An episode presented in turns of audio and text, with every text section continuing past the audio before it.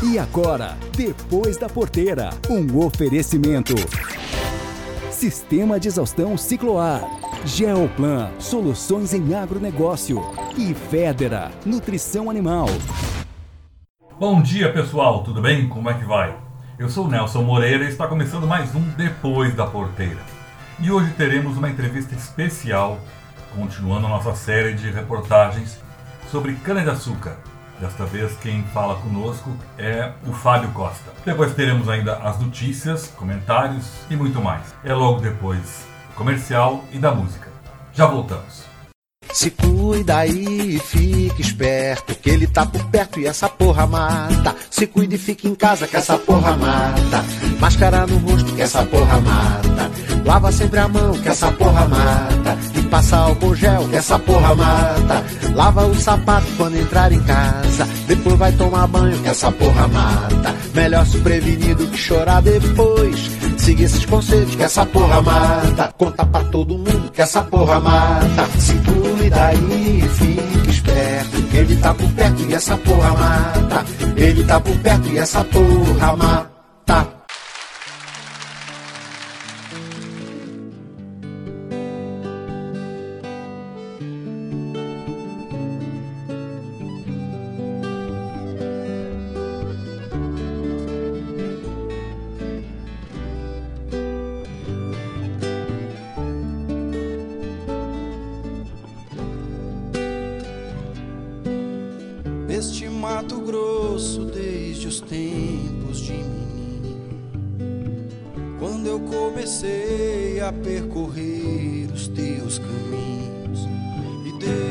Chão eu fiz o meu lugar.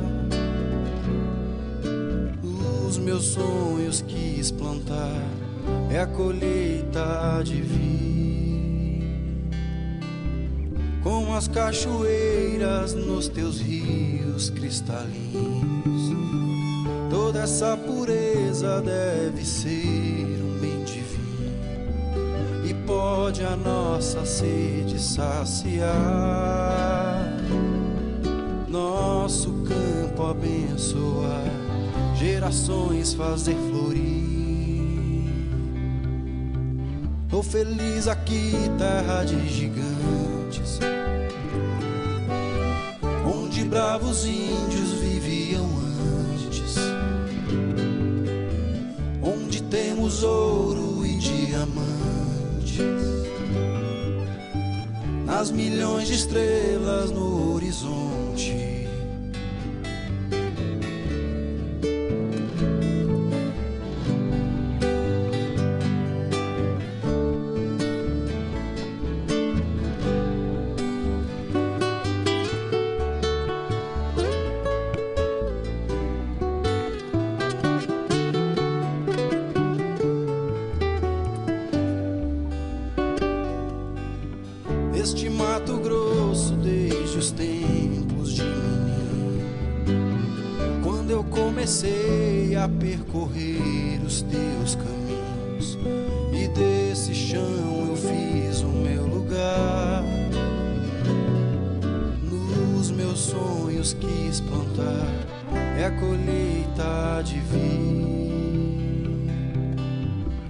Como as cachoeiras nos teus rios cristalinos.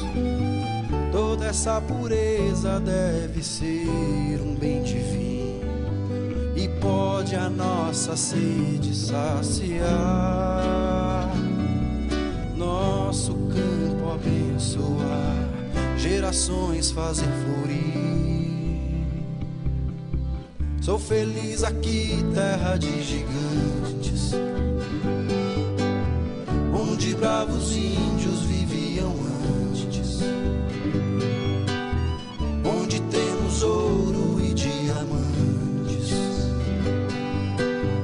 nas milhões de estrelas no horizonte. Sou feliz aqui, terra de gigantes, onde bravos índios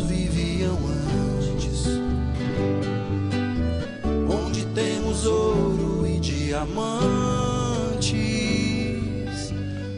nas milhões de estrelas no horizonte. Conversa na varanda.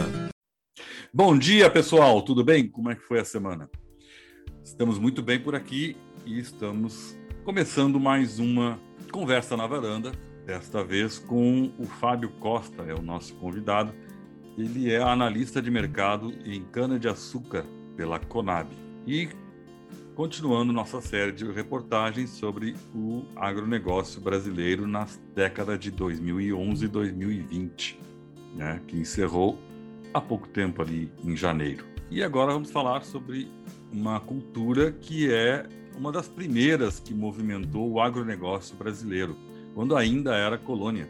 Né? A cana-de-açúcar, se não estou enganado, foi o segundo ciclo de produção do agronegócio. O primeiro foi o pau-brasil e o segundo ciclo foi a cana-de-açúcar, trazida, creiam ou não, pelos holandeses para o Brasil e cultivada em nosso litoral nordestino por muitos e muitos anos, até hoje, inclusive. E fez a riqueza de muitas famílias no Nordeste. Tudo bem, Fábio? Como é que estão as coisas por aí? Tudo bem, Nelson. Bom dia, eu agradeço o convite. Bom, te, te acomoda bem aí na varanda, vamos lá conversar. Qual é a tua análise, assim, num cômputo geral, dentro do que tu já viste e do que tu experimenta, da década para o setor cana-de-açúcar, tanto nos seus produtos açúcar, uh, etanol, energia, né, em termos de produção e em termos de renda, enfim, como é que foi? Pois é, Nelson, o Brasil se destaca né, como principal produtor e exportador mundial nesta última década, embora tenha crescido a concorrência da Índia, que é a segunda produtora mundial, mas o Brasil tem um sistema de produção muito sólido, que se modernizou ao longo das últimas safras, né, ao longo dos anos, das últimas décadas, e hoje é um agente no mercado internacional muito sólido. É o agente que mais interfere nos preços internacionais do açúcar, né? E de certa forma, o Brasil também é dependente do mercado internacional, né? Porque a maior parte da produção brasileira é destinada à exportação. Na última década, em média, cerca de 70% do açúcar produzido pelo Brasil destinou-se ao mercado externo. E o Brasil tem tem uma participação de cerca de 23% na produção mundial atualmente. É o principal player no mercado do açúcar. O etanol ainda tem um mercado restrito, é, basicamente apenas dois grandes mercados mundiais é, consomem etanol em grande escala, que é Brasil e Estados Unidos mas há expectativa aí também que outros mercados é, se desenvolvam nesse consumo do etanol. A Índia é um mercado que já vem discutindo essa questão, mas mas depende de um planejamento de longo prazo, estrutural, né? alinhado também com o setor de veículos automotivos, né, para criar uma demanda sólida para o etanol também. Ok. E como foram os números dessa década? Pois é, eu gostaria de começar falando sobre o mercado internacional, dada essa relevância que, que tem na, na participação do Brasil. Né? A produção de açúcar ela vem crescendo ao longo das últimas safras, é, na última década, nós tivemos altos e baixos da produção, mas, no geral, a produção alcançou um patamar mais elevado em relação às décadas anteriores. Destaco aí a safra 2017-2018, que nós tivemos é, o recorde da produção mundial, né? É, pela primeira vez, a produção superando aí a casa dos 190 milhões de toneladas de açúcar. Então, nós temos assim, uma produção crescente, que basicamente cresce incentivada também pelo crescimento da demanda. A demanda tem um comportamento mais regular, é um crescimento moderado, mas também contínuo ao longo dos últimos anos. Certo. Na última década, a gente teve um crescimento da demanda é, na ordem de 9%. Entendi. Me diz uma coisa, a, a cana é uma, uma, cultura anual ou ela é bianual, como o café, mais ou menos? A cana é uma cultura semi-perene, porque o produtor ele faz o plantio da cana, colhe a cana é, ao final do ciclo, é, no período dentro do ano, no entanto, a cana ela rebrota. Então, o produtor pode colher essas rebrotas que ocorrem nos anos seguintes. Então, ela é considerada uma cultura semi-perene. Tá. Hoje, a, no, no, cenário atual, qual é o maior produtor uh, no Brasil, na sua ordem? Começando pelo açúcar. São Paulo é é o principal produtor nacional. Quantos por cento, mais ou menos? Responde aí por cerca de 63% da produção de açúcar. Ok.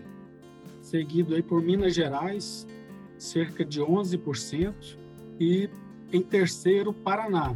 Tá. Então, a região sudeste do Brasil aí, com a grande produção de São Paulo e Minas, é a grande produtora de açúcar do país, respondendo aí por cerca de 75%. Ok. E etanol? No caso de etanol, a produção mais expressiva também está em São Paulo, tem participação de cerca de 44% na produção de etanol, isso na safra 2021. E Goiás vem segundo aí, o Centro-Oeste vem tendo crescimento aí na produção. Mato Grosso já é o terceiro produtor de etanol do país. Mas Mato Grosso é etanol de cana, né? Não de milho. Na verdade, aqui eu estou considerando etanol total. Ah, tá. Tanto de milho quanto de cana. Ok. Até porque algumas unidades trabalham com as duas matérias-primas. Sim, entendo. Então vamos dizer assim, maior produtor de cana para as duas funções, São Paulo, Minas, Paraná, Mato Grosso, por ali juntinho, mais ou menos. Isso mesmo. Quando a gente falou sobre o açúcar e o etanol, quando a gente observa os dados aí da produção de cana, São Paulo é o maior produtor, né? É, responde por cerca de 54% da produção nacional. Em segundo vem Goiás, com cerca de 11%. Minas Gerais, com pouco mais de 10%. Então, esses três são os principais produtores de cana-de-açúcar. Então o Nordeste perdeu essa grande importância que tinha. E, ao longo dos anos, a produção de, de cana-de-açúcar no Nordeste ela vem caindo sim. Eu fiz um levantamento aqui da última década e o Nordeste apresentou uma redução cerca de 20% na produção de cana-de-açúcar. Tá. As regiões que perderam produção nessa última década foram as regiões Nordeste e Sul também perdeu. A região Sul teve um crescimento de 15%. E as demais regiões apresentaram crescimento. O Sudeste apresentou crescimento de cerca de 20%. Centro-Oeste também vem crescendo bastante. Na última década cresceu cerca de 50% a produção de cana-de-açúcar. E a região Norte também apresentou crescimento nessa última década. Pessoal, nós vamos fazer um intervalo. Enquanto eu e o Fábio tomamos uh, um caldo de cana na cozinha, vocês ouçam aí os nossos patrocinadores e já voltamos, tá? Dois minutinhos. Existe uma diferença entre manter o gado alimentado e fazer ele ser produtivo. Com os produtos Vedera, seu rebanho fica mais saudável e se alimenta melhor, transformando pasto em quilos de carne ou litros de leite. Nossa linha de sais minerais ativa o sistema metabólico, promovendo melhor conversão e trazendo mais lucros. Venha conversar conosco. Temos produtos para todas as suas necessidades. Faça contato pelo 054 98422 4099. Vedera, a solução certa para o seu rebanho. Bom, nosso caldo de cana estava uma delícia, né, Fábio? Vamos retomar nossa conversa. Vamos em números. O que foi cortado de cana na safra passada? Na safra 2020-21, que é a safra que se encerra nesse mês de março, a estimativa é de uma produção de 665 milhões de toneladas de cana-de-açúcar, um crescimento aí de cerca de 3,5% em relação à safra 2019 e 2020. E na média da década foi isso? Ou ela veio crescendo gradativamente ao longo dos anos? Não, a produção ela cresceu sim na década, teve um crescimento importante, cerca de 19%. Uhum. Mas assim, nos últimos anos, ela teve altos e baixos, né? Mas a produção de cana na, na safra 2020, 2021 e nas, nas anteriores, recentes, vem crescendo sim. Então há um incentivo aí para aumento da produção. Nessa última safra, a gente tem um crescimento aí tanto da área cultivada quanto da produtividade também, o que contribui para esse aumento da produção de cana. Em quantos por cento, mais ou menos? Da área e do, da produtividade. Tem esse dado? Tem sim. É, em relação à safra anterior, a gente tem na safra atual, safra 2020-21, um incremento aí de 2% na área. E do lado da produtividade, a gente teve um aumento aí de 1,5%. Agora, na década, a gente tem um crescimento aí de área de cerca de 3%. Então, assim, não é um crescimento muito expressivo. O aumento da produção se tem dado em função mais do aumento da produtividade mesmo. Entendi. melhora do manejo, melhora das cultivares. Fábio, diz uma coisa. Numa análise, quanto dessa produção fica para o mercado interno e quanto vai para o mercado externo? E, e o Brasil é o principal player de mercado externo nos produtos que saem da cana? Sim, Nelson. No caso do açúcar, o Brasil é o principal produtor exportador. Responde por cerca de 23% da produção mundial. E na última década, em média, o Brasil exportou cerca de 70% da sua produção. Então, assim, o maior volume da produção é destinado ao mercado internacional. E por isso, o mercado internacional acaba é, tendo uma influência forte no mercado interno, tanto em termos de preço quanto da produção de açúcar e de etanol. Então, nós consumimos muito pouco dessa cana que é produzida a não ser por etanol, é claro, né? Isso. No, no caso do etanol, a gente consome a maior parte, mas no caso do açúcar, o mercado consome apenas 30%, se é a média das últimas safras. Tu tem algum dado sobre como foi para o produtor de cana? Porque eu sei que uh, existem produtores que são vamos dizer assim, integrados às usinas e tem produtores independentes. Como é que foi esse preço pago pela tonelada de cana para o produtor? Se valeu a pena ele Sim. ser produtor, né? Sim, é. Nos últimos anos, é, o setor sucroenergético tem conseguido bom desempenho, tanto com açúcar quanto com etanol, né? Em alguns momentos, o açúcar tem preços mais fracos e o etanol tem uma demanda mais firme isso acaba mexendo no mix de produção do mercado, mas nos últimos anos tem tido bons resultados, né? o que tem permitido os investimentos. Agora, quando a gente observa os produtores independentes, pode-se dizer que a maior parte ela já cultiva a cana-de-açúcar com contratos prévios de negociação que garantam a comercialização e que tragam segurança no cultivo da cana-de-açúcar. Muitos mercados se orientam pelo Consecana, né, que é um conselho paritário entre produtores e indústria que define inclusive o preço de referência para comercialização dessa cana-de-açúcar. E muitos contratos de comercialização dos produtores e indústrias utilizam essas referências da Consecana em termos de preço. Tem uma ideia de quantas usinas hoje tem no Brasil? Unidades que estão beneficiando cana-de-açúcar atualmente, nós temos 315 unidades.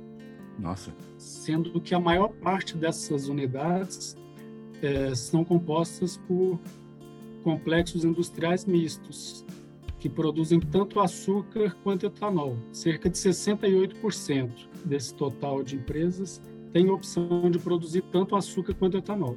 E tem outras destilarias né, que trabalham exclusivamente com a produção de etanol. Aumentou muito nos últimos anos esse tipo de, de empresa, né, investimento para a produção de etanol, e poucas unidades hoje trabalham exclusivamente com a produção de açúcar. Gente, vou fazer mais uma pausa, levar o Fábio ali tomar um cafezinho, comendo aquela rapadura e já voltamos, tá?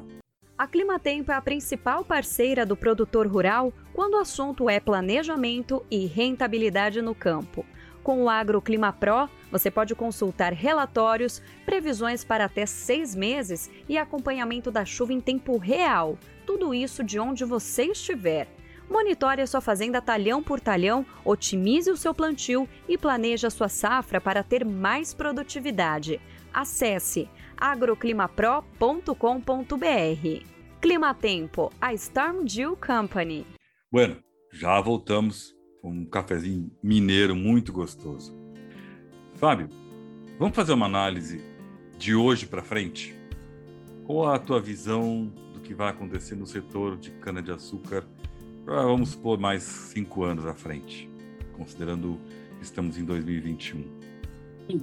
O Brasil deve continuar como principal player no mercado, principal produtor e exportador, embora a Índia tenha crescido a produção e ameace essa posição do Brasil.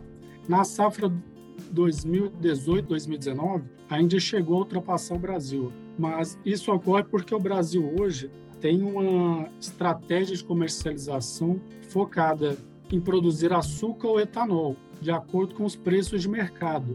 Então, o Brasil consegue ter um, equilíbrio maior na sua oferta e produção de açúcar. e, de acordo com os preços do mercado, as usinas vão orientando essa produção.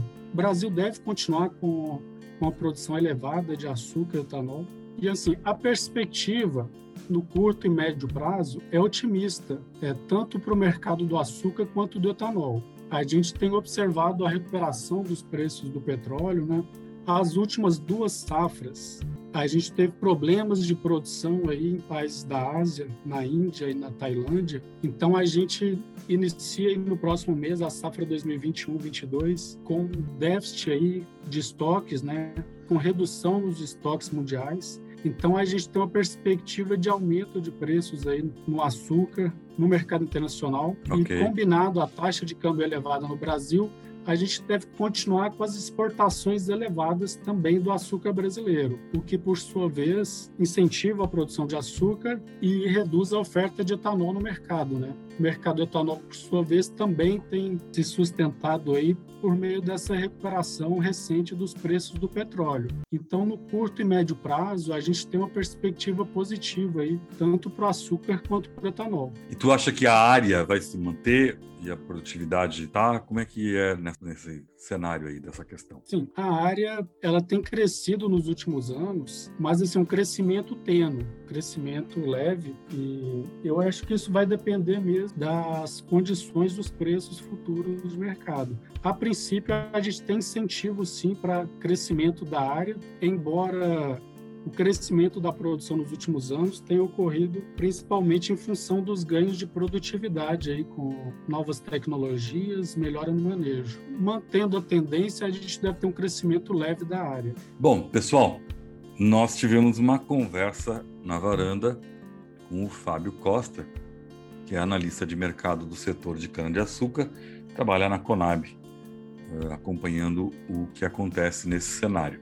E mais uma vez, mostramos rapidamente o que aconteceu no setor na década de 2011, 2020 e agora e sua perspectiva para frente. Fábio, muito obrigado pela tua participação, foi uma conversa muito gostosa e eu espero que a gente possa se encontrar numa próxima e que seja breve. Um grande abraço. Eu que agradeço, Nelson. Estou sempre à disposição.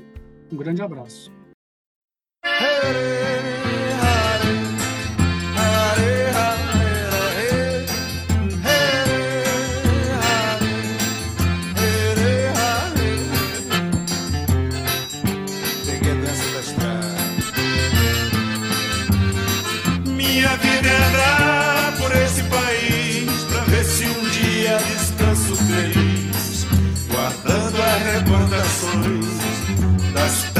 Onde passei, andando pelos sertões e dos amigos que lá deixei. Chuva e sol, poeira e carvão. Longe de casa sigo o roteiro, mais uma estação. E alegria no coração.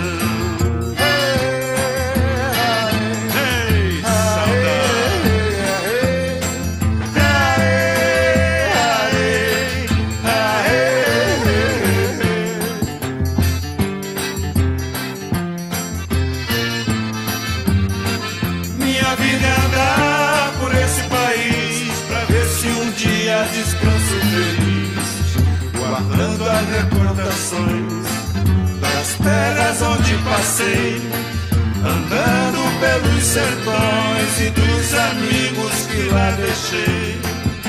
Mar e terra, inverno e verão.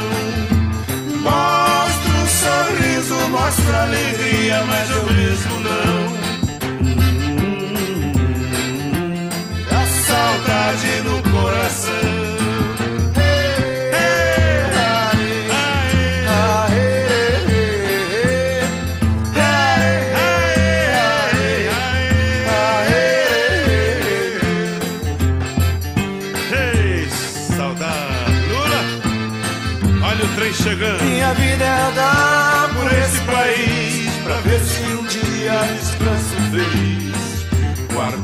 Recordações das terras onde passei, andando pelos sertões e dos amigos que lá deixei.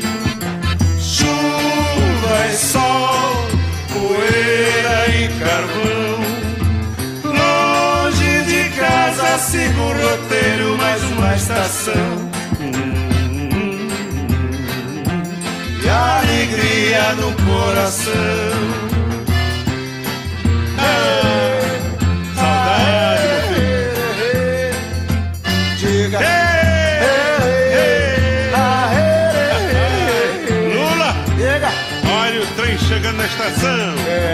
Cheio gente. E o trem tá cheinho, meu filho. Olha o povo lá. É sinal de casa cheia. Isso é bom, isso é bom. Lulinha. Chega lá. Olha o povão. Um dia eu chego lá devagar. Não esqueça do povão, meu filho. Ah, sem pressa, sem tá pressa. Tá com saudade do vovô Januário? Tô, mas sei que ele tá tocando lá em cima no forró é, Matias. Deixa não ele. Não se esqueça que tudo começou com ele, meu filho. E como é que é a história? de pai pra filho. De pai pra filho. Desde de 1912. Ih, deixa que eu levo pra frente. Essa que é a história. A música que tocamos agora foi A Vida do Viajante, com Gonzagão e Gonzaguinha, um pedido do nosso convidado Fábio Costa. E no começo do programa, Bilhões de Estrelas, com Almir e Gabriel Sater. A seguir, o tempo, notícias e muito mais. E agora, o tempo e a temperatura. Olá para você, produtor que está conectado aqui no Depois da Porteira. Sou Ângela Ruiz da Climatempo e nós vamos falar hoje sobre o outono que começou neste sábado às 6 horas e 38 minutos, horário de Brasília. Bem, neste sábado, primeiro dia de outono, faz bastante calor na região sul, principalmente no centro-oeste gaúcho, com temperaturas próximas de 34 graus. Há alerta de temporal em Uruguaiana. No domingo, o tempo muda com a formação de uma nova frente fria e a chuva se espalha por Santa Maria, Bagé e a temperatura diminui. No mês de abril, as frentes frias, responsáveis pela qualidade das chuvas nesta época do ano, devem se tornar menos frequentes. Por isso, a chuva deve ficar abaixo da média histórica em praticamente toda a região. Com menos precipitação, a tendência é de mais dias seguidos de tempo seco e mais calor que o normal para a época do ano. Apesar disso, as primeiras ondas de frio devem começar já no fim do mês. No Sudeste, o sábado será marcado por tempo quente, úmido e pancadas de chuva sobre a maioria das áreas exceto no norte de Minas Gerais e na cidade do Rio. No domingo, chove rápido no Espírito Santo, no norte do Rio de Janeiro, no Vale do Rio Doce e do Jequitinhonha. E chuvas bem isoladas devem ocorrer sobre o oeste paulista. As demais áreas da região seguem com tempo firme, sem expectativa de chuva. Em abril, os volumes médios de chuva serão baixos no sudeste em comparação com os meses de verão.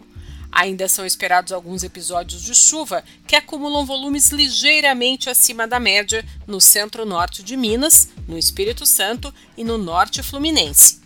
Nas demais áreas da região, as chuvas serão menos frequentes e devem ficar abaixo da média histórica, enquanto as temperaturas devem ficar altas para o período. No Maranhão, a chuva vem impactando negativamente nas atividades da colheita da soja. Os produtores, além de enfrentar dificuldades nas entradas das máquinas em campo, estão com problemas na logística do escoamento da produção. Como neste fim de semana o estado do Maranhão, Tocantins, o Piauí e o oeste da Bahia ainda irão receber bons volumes de chuva, os produtores seguirão com o trabalho em ritmo lento. No mês de abril, a zona de convergência intertropical estará mais afastada da costa norte do Nordeste. Com isso, a previsão é de pouca chuva em grande parte da região. No Mato Grosso, os produtores seguem preocupados com a safra de grãos. Em muitas localidades do estado, as perdas devido ao excesso de chuvas são bastante significativas. Para este fim de semana, todo o Mato Grosso fica em atenção para chuvas moderadas a fortes, com raios e ventos o que pode deixar a retirada dos grãos no campo em ritmo lento. O plantio da segunda safra de milho também sofre estes impactos. A primeira quinzena do mês de abril irá começar com chuvas bem distribuídas entre Mato Grosso, Goiás e Distrito Federal, com volumes entre a média e ligeiramente acima da média para o período. Já em Mato Grosso do Sul, a chuva deve ser menos frequente, com volumes abaixo da média histórica. A tendência completa para o outono na sua região você encontra no www.climatempo.com.br. Eu vejo você na semana que vem. Ângela Ruiz aqui da Clima Tempo se despede direto para vocês ouvintes do Depois da Porteira. E agora, vamos a um giro da notícia. Giro da notícia. O valor bruto da produção agropecuária para 2021 deve ultrapassar um trilhão de reais. A quantia representa 12,1% acima do resultado de 2020. Mesmo com a questão climática, as lavouras geraram 708,3 bilhões de reais, com aumento real de 15,4%. Já a pecuária, por sua vez, foi responsável por 323,9 bilhões de reais, com aumento de 5,4% em relação ao ano passado. Entre as lavouras, os principais destaques são arroz, que teve aumento de 6% no VBP, cacau com 6,9%, laranja com 7,2%, milho com 21,9%, soja com 30,1% e trigo com 13,6%. A soja registrou aumento real no valor de 73% nestes dois anos. De acordo com o balanço, produtos como soja, milho, cana-de-açúcar, café e algodão são responsáveis por 57,3% do valor bruto da produção agropecuária das lavouras, uma ligeira recuperação da cana-de-açúcar vem sendo observada e isso é relevante, pois ela tem importante participação no faturamento do setor. Na pecuária, os resultados positivos para o VBP são de carne bovina com 10,7%, carne de frango com 2,4% e leite com 4,6%. Contribuição negativa foi observada em suínos, que teve queda de 2,6% e ovos com redução de 6,7%. Reportagem Marquesan Araújo. As condições climáticas influenciaram nos preços de comercialização das hortaliças nos principais mercados atacadistas. Se as chuvas causaram aumento nos preços da alface, para a batata e o tomate, o reflexo foi contrário, com queda nas cotações em fevereiro. E os valores tendem a se manter em patamares baixos ainda neste mês. A análise é do terceiro boletim ProHort, divulgado nesta quinta-feira pela Companhia Nacional de Abastecimento, a Conab. Esse aumento na oferta e a queda nos preços desses produtos não é comum nesta época do ano. Para se ter uma ideia, a redução do tomate na central de abastecimento de São Paulo chegou a 26%. O diretor de Política Agrícola e Informações da companhia, Sérgio Desen, explica como o clima contribuiu com a diminuição nas cotações do fruto. Nós podemos ver os efeitos da chuva. No caso específico do tomate, ele tem um, um efeito que é a antecipação da colheita, que muitas vezes compromete a qualidade do produto e com isso aumenta a oferta mais do que o esperado. Então, maior oferta, menor qualidade, há um decréscimo de preços.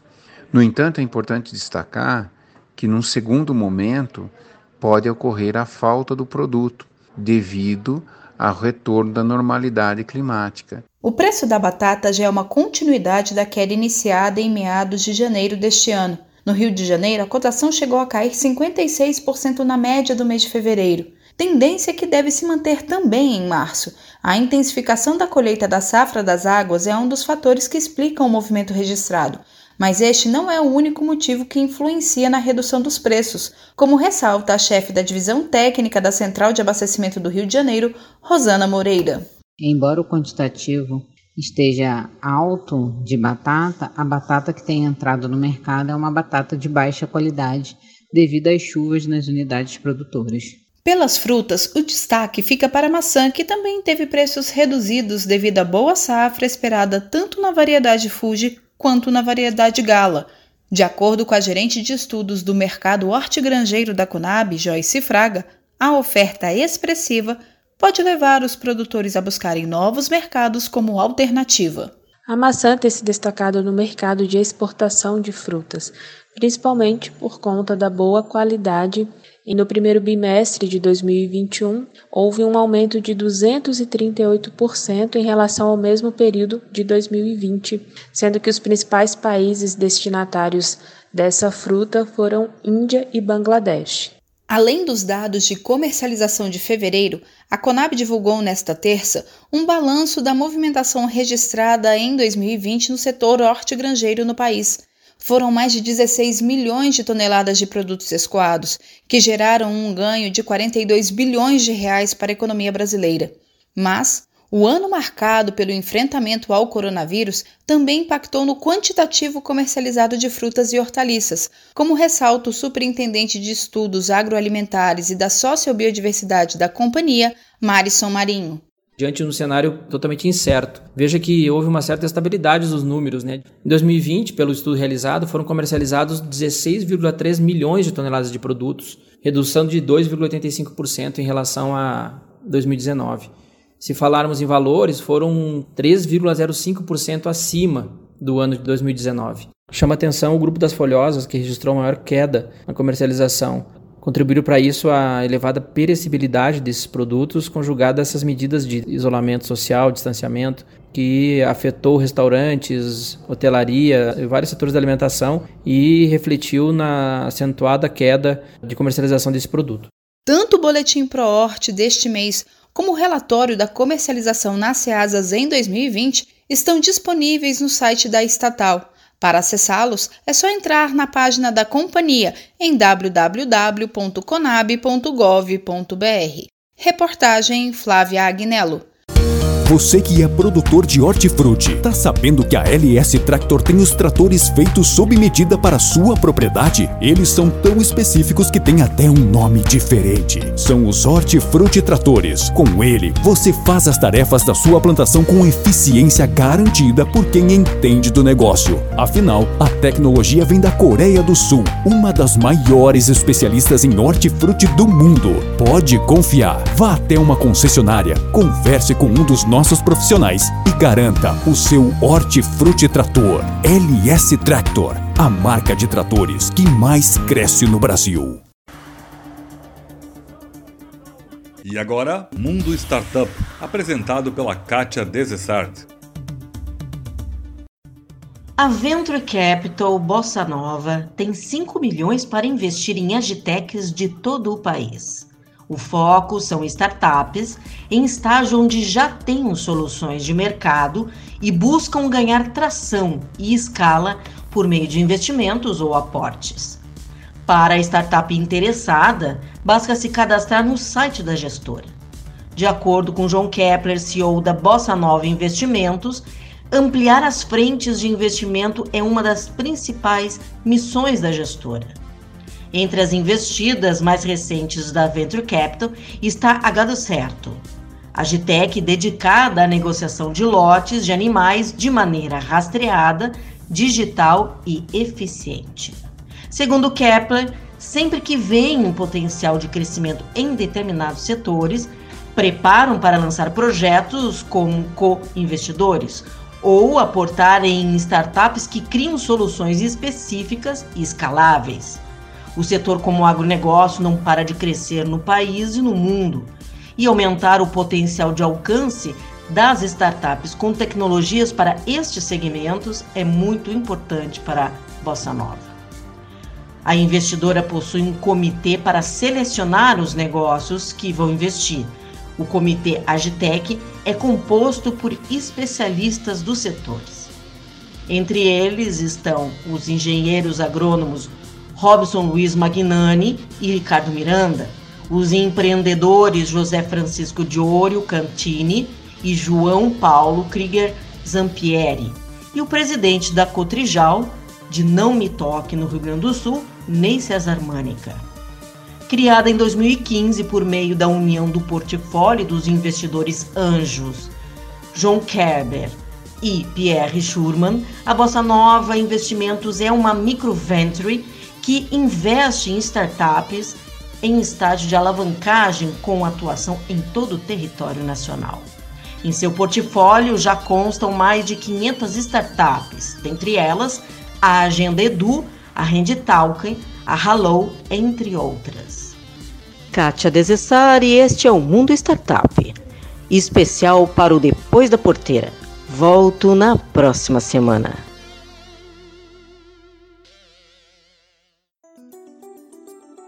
Soja, milho, boi gordo, preço do leite. Vem aí as informações do mercado agropecuário. Semana de grandes oscilações na Bolsa de Chicago e no dólar. Durante a semana, tivemos dias de baixas motivadas pelas realizações de lucros, notícias de surto de peste suína africana na China, clima mais favorável para a colheita no Brasil, mercado ainda trabalha com safra cheia, mesmo com dificuldade nos campos de trabalho, e os mapas climáticos indicando chuvas na Argentina no final de semana. Porém, nessa sexta-feira, dia 19 de março, Bolsa de Chicago voltou a subir, fechando com 24 pontos de alta o contrato de maio, cotado a 14 dólares e 16 cents por bushel. Essa alta foi motivada principalmente pela demanda aquecida da China por milho dos Estados Unidos, o que puxou forte também as cotações da soja. Atenções também voltadas para o último dia de reunião entre os representantes do alto escalão da China e dos Estados Unidos após Joe Biden assumir a presidência. Há um temor de que americanos e chineses voltem a elevar as tarifas e dificultem o comércio bilateral. Aqui no Brasil, o Copom decidiu elevar a Selic de 2 para 2,75% ao ano, com o objetivo de conter a inflação mas isso contribuiu para a queda do dólar, que encerrou a semana cotado a 5,48. Quem desejar se manter informado e fazer os melhores negócios, conte conosco. Nos mande uma mensagem para o número 054 99922 2121 e receberá nossos informativos sobre o mercado da soja. Nos siga nas redes sociais, Franciele Link e Moeda da Terra, especialmente para o programa Depois da Porteira. Um abraço a todos. A cotação da arroba do boi gordo começou a quarta-feira com alta de 0,10% e o produto é negociado a R$ 309,90 em São Paulo. Em Goiânia, o produto é vendido à vista a R$ 287,50. Já em Barretos e Araçatuba, em São Paulo, a arroba é comercializada a R$ 298,50. O preço do quilo do frango congelado não sofreu variação e o produto ainda é vendido a R$ 6,49. O preço do quilo do frango resfriado também também não mudou e a mercadoria ainda é comercializada a R$ 6,43. No mercado financeiro, o preço da carcaça suína especial teve recuo de 6,39% e o produto é negociado a R$ 9,52. Em Minas Gerais, o suíno vivo é vendido a R$ 5,99. No Paraná, o produto é comercializado à vista a R$ 6,21. Os valores são do canal Rural ICPEA. Reportagem Marquesan Araújo.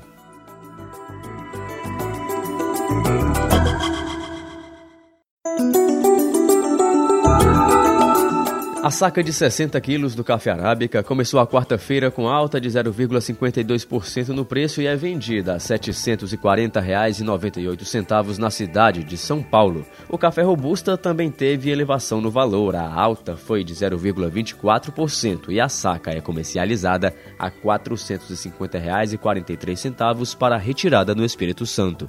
O açúcar cristal registrou aumento de 1,98% e o produto é vendido a R$ 107,02 centavos em São Paulo. Em Santos, no litoral paulista, o valor da saca de 50 quilos sem impostos subiu 0,41% e a mercadoria é comercializada a R$ 103,09. No mercado financeiro, o preço da saca de 60 quilos do milho teve salto de 1,13% e é negociada a R$ 93,21. Em Cascavel, no Paraná, o preço é 85 reais. Em Rondonópolis, no Mato Grosso, o milho é vendido a 75 reais. Em Uberaba, Minas Gerais, reais, o preço à vista é 79 reais. Os valores são do canal Rural ICPEA. Reportagem Marquesan Araújo.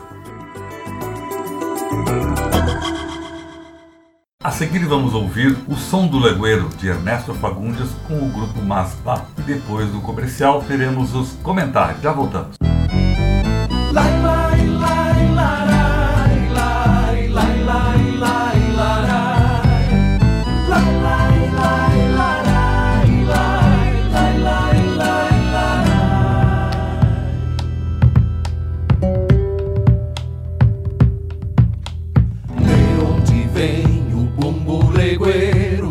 Santiago del Estero, de onde vem o pombo legueiro.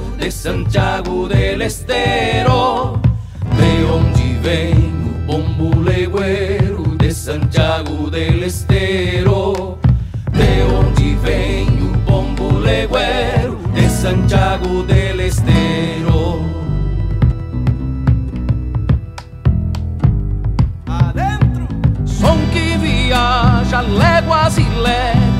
sopro do minuano som que veio da pampa argentina, um sotaque castelhano, cruzou a nado rio Uruguai, num grito de sapucai, e se banjou pra esses lados.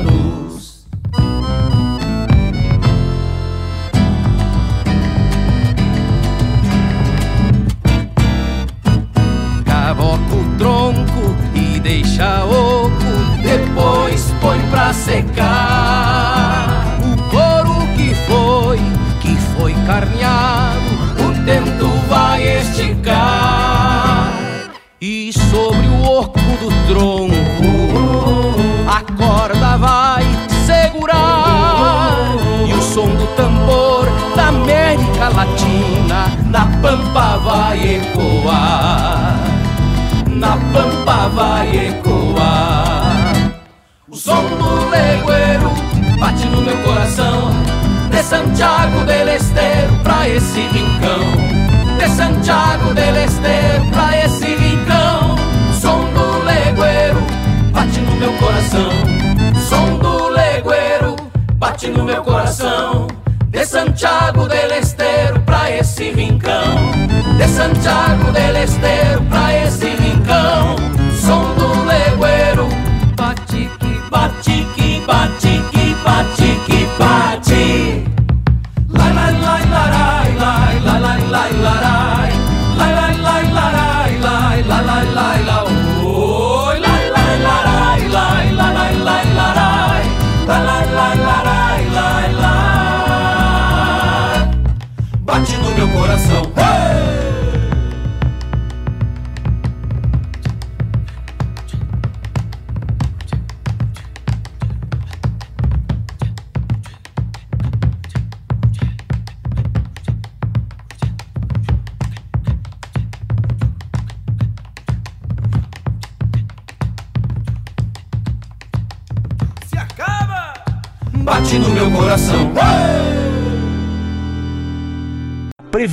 solucionar os problemas na armazenagem, o sistema cicloar de exaustão, aeração e iluminação contribui para a manutenção da qualidade dos grãos. O exaustor conta com um inovador sistema luminária que proporciona redução de custos de energia, menor perda de peso da massa do grão e eliminação da condensação. Proteja sua safra e aumente seus lucros. O Cicloar Exaustão Aeração garante a qualidade dos grãos armazenados. E agora, a informação de cocheira que só os nossos colunistas viram.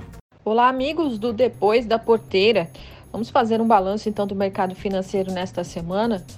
A Bovespa, o Ibovespa, nosso principal índice, acabou fechando a semana com uma valorização de 1,81%. É que foi uma semana forte com muitas notícias lá nos Estados Unidos e também aqui no Brasil. Tinha uma pressão de muita preocupação no mercado brasileiro em função é, do agravamento da pandemia aqui no nosso país, mas por outro lado houve decisões de política monetária nos Estados Unidos que agradaram o mercado e por isso o balanço acabou sendo positivo. É por isso que o dólar também terminou a semana abaixo de 5,50.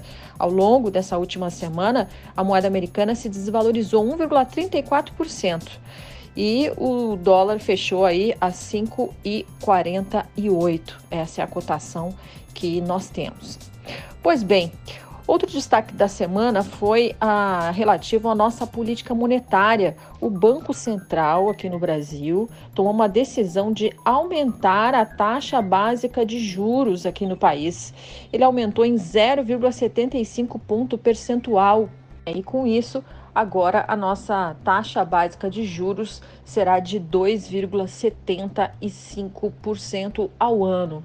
O que, que acontece na prática para todos nós?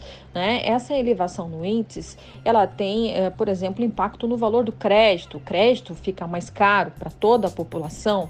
Né? Há também investimentos que ficam diferentes, com uma variação um pouco melhor. Né? Os financiamentos imobiliários, muitos deles também são afetados por esse aumento na taxa básica de juros no Brasil.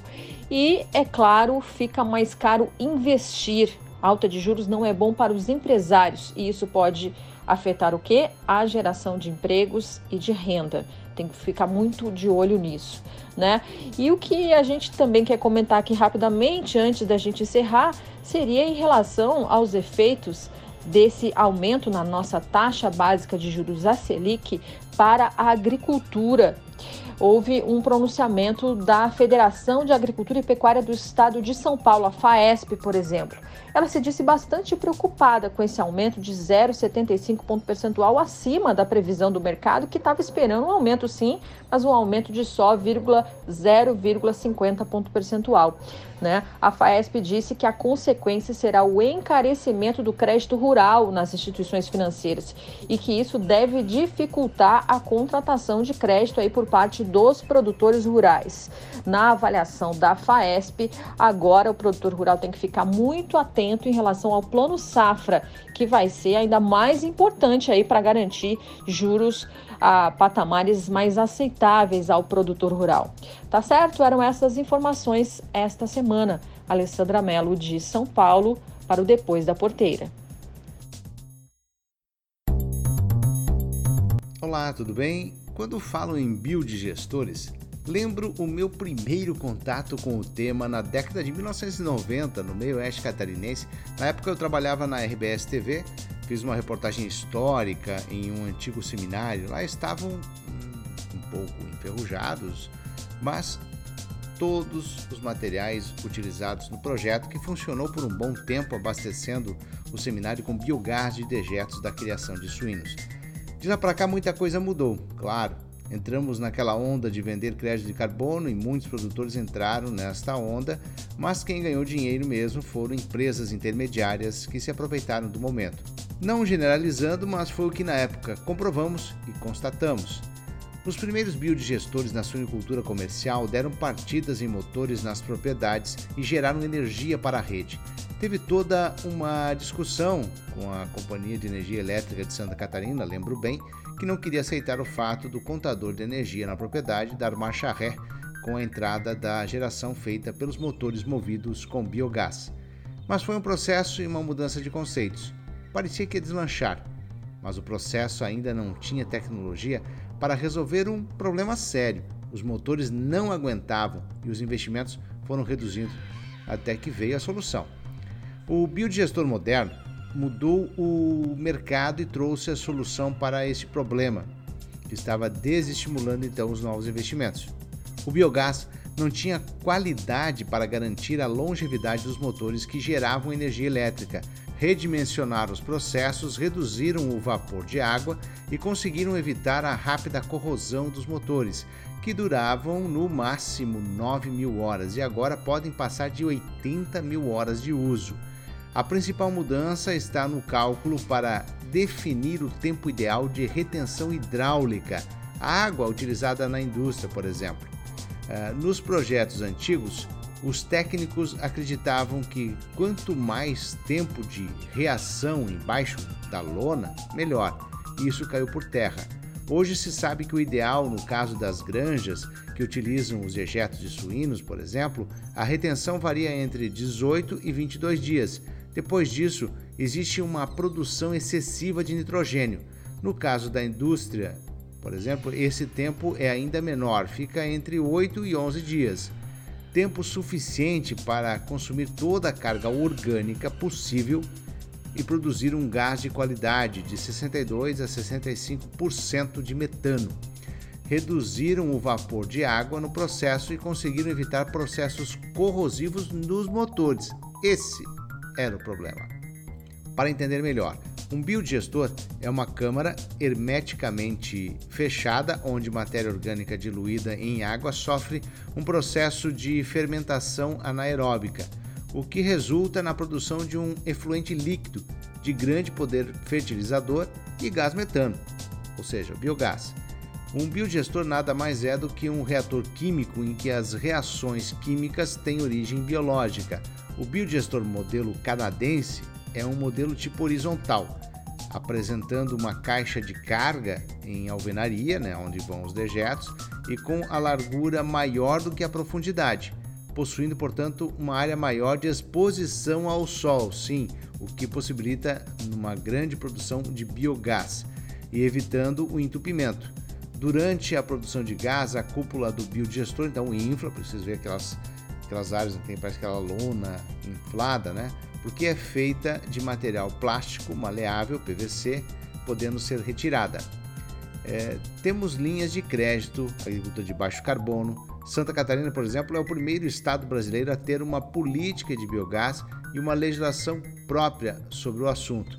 Os avanços estão acontecendo Precisamos sair dos ridículos 2% de aproveitamento de todo o potencial para ser explorado com biogás no Brasil, com tecnologia de primeira nos biodigestores e geradores. Bora incentivar! Vou citar aqui um exemplo que vem de Minas Gerais. Quatro plantas industriais da Patência, que é a indústria de reciclagem animal, gente presta assessoria para a Associação Brasileira de Reciclagem Animal e acompanhou todo esse processo, né? Uma empresa que produz farinhas de carnes e ossos. A unidade de Itaguá, no Rio de Janeiro, processa produtos de peixe e trabalha com sardinhas pescadas exclusivamente para processar farinha. São processadas 200 toneladas de peixe in natura diariamente. A produção chega a 48 toneladas de farinha de peixe e 12 toneladas de óleo. Então, eles têm um projeto ousado de reuso de água e engorda de boi no pátio da indústria, para vocês entenderem o processo, como está acontecendo até essa conexão entre o rural e o urbano. Em Itaguá, no Rio de Janeiro, o biodigestor foi dimensionado para trabalhar com 20 metros cúbicos por hora de efluentes da indústria. Recebe todo o resíduo líquido do processo com folga. O investimento total com biodigestor, processo de fertirrigação e a compra de 100 bezerros para engorda passa de um milhão de reais. A empresa destinou 10 hectares para manter a pastagem com fertirrigação. A água que vem da indústria é totalmente reusada através de irrigação, gerando receita com pecuária. O boi que engorda e gera receita é a ferramenta de todo o projeto. Em 2009, a empresa firmou uma parceria com a Universidade Federal de Viçosa. Os estudos revelaram que o capim vai puxando os nutrientes do biofertilizante e cresce. Mas se não for podado no tempo certo, ele acama e morre. O boi é a ferramenta do sistema, vai se alimentando e podando são os brotinhos das plantas que absorvem os nutrientes. O gado faz parte do sistema, caso contrário, seria necessária a contratação de mão de obra para cortar o capim e transformar em biomassa. No final, vai entrar nesta conta a receita com a venda do boi gordo. O biodigestor da unidade de Itaúna, Minas Gerais, desta empresa, o maior projeto, vai ter capacidade para processar 50 metros cúbicos por hora. São 50 hectares de pastagem e a engorda de 300 cabeças. Olha como mudou o olhar sobre a questão dos biodigestores. De Brasília, Marcelo Lara. O assunto dos trens brasileiros depende muito de iniciativa, iniciativa privada, de empresários, né? O Brasil, para termos aqui uma visão, nós temos apenas 15% da nossa carga nos trens. Para você ter ideia, na Rússia 81%, no Canadá 46%, na Austrália 43%, Estados Unidos 43%, a China 32%, o nosso Brasilzão aqui, densidade de malhas também, é, perdemos para a África do Sul, Argentina, México, ou seja, é importantíssimo o transporte, o modal dos trens, e tem a Norte-Sul, né? Essa maravilhosa ideia que começou lá atrás, como você menciona lá no Sarney, que deveria ter 4.155 quilômetros de Barbacena, lá do Pará, até o porto do Rio Grande. E se essa ferrovia estivesse completa, evitaríamos a emissão de cerca de 370 mil toneladas de CO2, comparando com o transporte modal rodoviário. Mas o mundo do trem depende muito dos empresários. Tivemos, no início do século XX, os cafeicultores de São Paulo que pagaram a malha paulista, levando o transporte do café até o Porto de Santos. Agora, recentemente, outro terminal foi inaugurado, São Simão, lá em Goiás, também pela iniciativa privada da Rumo e da Caramuru. Caramuru é uma empresa do agronegócio que opera também de São Simão até Santos, também pela hidrovia Tietê-Paraná, mas o que o César Borges, o seu vice-presidente executivo, diz, olha, não basta produzir soja, milho, óleo, tem que investir na logística para poder competir. Portanto, os dados são impressionantes, né? Tem um dado é, muito impactante da consultoria Scott que diz, olha, o custo da carga rodoviária é seis vezes maior do que o ferroviário. E outra coisa que a gente fica falando aqui, temos que ter um planejamento estratégico. O Brasil tem que crescer, não pode conviver com um PIB abaixo aí de 5% ao ano realmente. E se tivéssemos um crescimento de 5% no PIB, provavelmente nós entraríamos num outro tipo de colapso, que seria também o colapso do transporte. Portanto, trem é preciso, é importante e ele depende muito da iniciativa privada e aí tem também conflitos com governo daqui, governo dali e seria fundamental uh, para também a sustentabilidade do Brasil, porque a economia e a tirar CO2 da atmosfera é muito importante, não negando aqui a importância e o valor dos nossos caminhoneiros Porém, eu acho que eles teriam uma vida mais agradável do que essa a qual eles são submetidos hoje. José Luiz Tejon.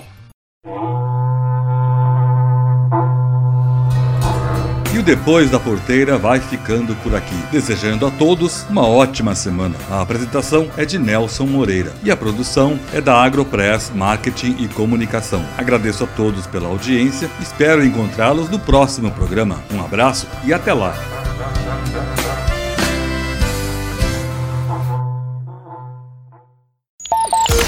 Este foi o Depois da Porteira, o agronegócio em destaque. Um oferecimento. Sistema de exaustão Cicloar, Geoplan, soluções em agronegócio e Vedera, nutrição animal.